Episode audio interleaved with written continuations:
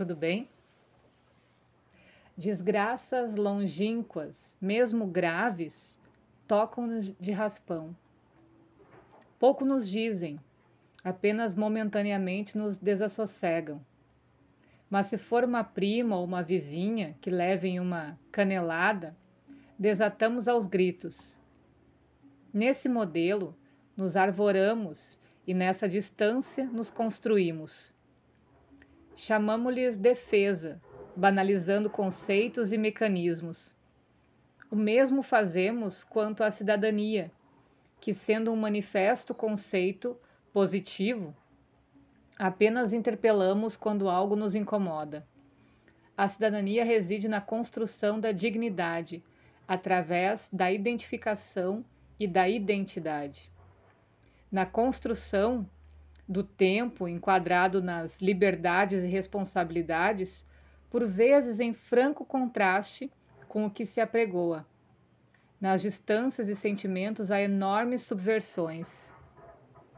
O quanto a gente precisa ter responsabilidade sobre as nossas ações e a base disso é o autoconhecimento. A gente precisa dignidade respeitar os nossos próprios valores, dar limites, identificação, ou seja, reconhecer o que é bom ou não para a gente, para essa natureza, e identidade.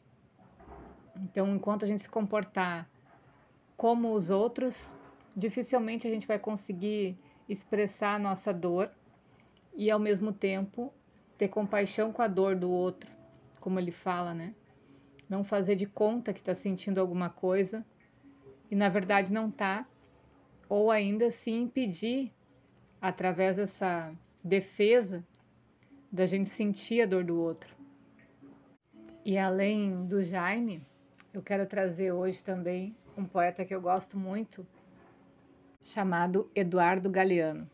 Ele tem uma poesia que fala sobre o direito de sonhar e de delirar.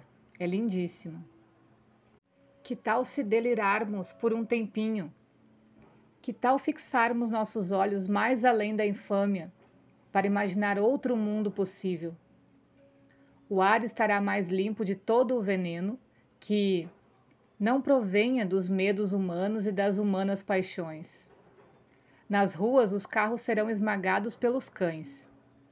As pessoas não serão dirigidas pelos carros nem serão programadas pelo computador, e nem serão compradas pelos supermercados, nem serão assistidas pela TV. A TV deixará de ser o membro mais importante da família. Será tratada como um ferro de passar roupa ou uma máquina de lavar. Será incorporado aos códigos penais o crime da estupidez para aqueles que a cometem. Por viver só para ter o que ganhar, ao invés de viver simplesmente. Como canta o pássaro sem saber que canta, e como brinca a criança sem saber que brinca. Em nenhum país serão presos os jovens que se recusem ao serviço militar, senão aqueles que queiram servi-lo. Ninguém viverá para trabalhar, mas todos trabalharemos para viver. Os economistas não chamarão mais de nível de vida o nível de consumo e nem chamarão a qualidade de vida a quantidade de coisas. Os cozinheiros não mais acreditarão que as lagostas gostam de ser servidas vivas. Os historiadores não acreditarão que os países adoram ser invadidos. Os políticos não acreditarão que os pobres se encantam em comer promessas. A solenidade deixará de acreditar que é uma virtude e ninguém, ninguém levará a sério alguém que não seja capaz de rir de si mesmo. A morte e o dinheiro perderão seus mágicos poderes. E nem por falecimento e nem por fortuna se tornará o canalha um virtuoso cavalheiro. A comida não será uma mercadoria, nem a comunicação um negócio. Porque a comida e a comunicação são direitos humanos Ninguém morrerá de fome, porque ninguém morrerá de indigestão.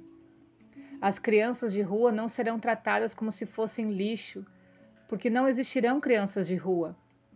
As crianças ricas não serão como se fossem dinheiro, porque não haverá crianças ricas. A educação não será privilégio daqueles que podem pagá-la, e a política não será a maldição daqueles que podem comprá-la. A justiça e a liberdade, irmãs siamesas, condenadas a viver separadas, voltarão a juntar-se bem agarradinhas, costas com costas. Na Argentina, as loucas do Plaza de Mayo serão um exemplo de saúde mental, porque elas se negaram a esquecer os tempos da amnésia obrigatória. A Santa Madre Igreja corrigirá algumas erratas das tábuas de Moisés, e o sexto mandamento mandará festejar o corpo. A Igreja ditará outro mandamento que Deus havia esquecido: amarás a natureza da qual fazes parte. Serão reflorestados os desertos do mundo e os desertos da alma. Os desesperados serão esperados, e os perdidos serão encontrados, porque eles são os que se desesperaram por muito esperar, e eles se perderam por tanto buscar. Seremos compatriotas e contemporâneos de todos os que tenham a vontade de beleza e a vontade de justiça tenham nascido quando tenham nascido, tenham vivido onde tenham vivido, sem importarem nem um pouquinho as fronteiras do mapa e do tempo. Seremos imperfeitos, porque a perfeição continuará sendo o aborrecido privilégio dos deuses. Mas neste mundo trapalhão e fudido, seremos capazes de viver cada dia como se fosse o primeiro e cada noite como se fosse a última.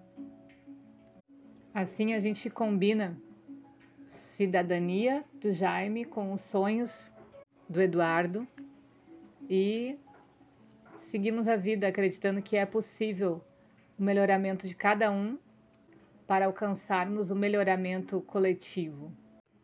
E eu quero deixar alguns lembretes. Dia 22, nessa quarta-feira, a gente vai fazer o segundo encontro online gratuito das pessoas que estão fazendo o curso Aperfeiçoando Terapeutas.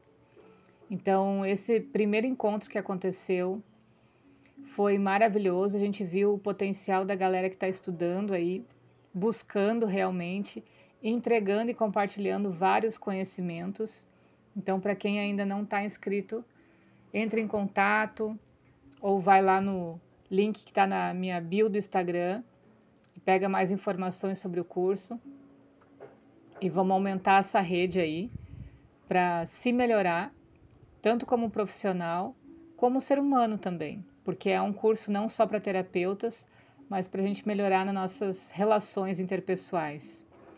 Outra coisa que acontece, dia 25 desse mês, no sábado, a gente tem o terceiro encontro do Espiral do Amor, que a gente vai falar sobre sonhos e trazer de uma forma prática vários exercícios para a gente saber como realizar esses sonhos. Ok? Então a gente se encontra por aí. Por hoje é isso. Um bom dia para todo mundo. Beijo!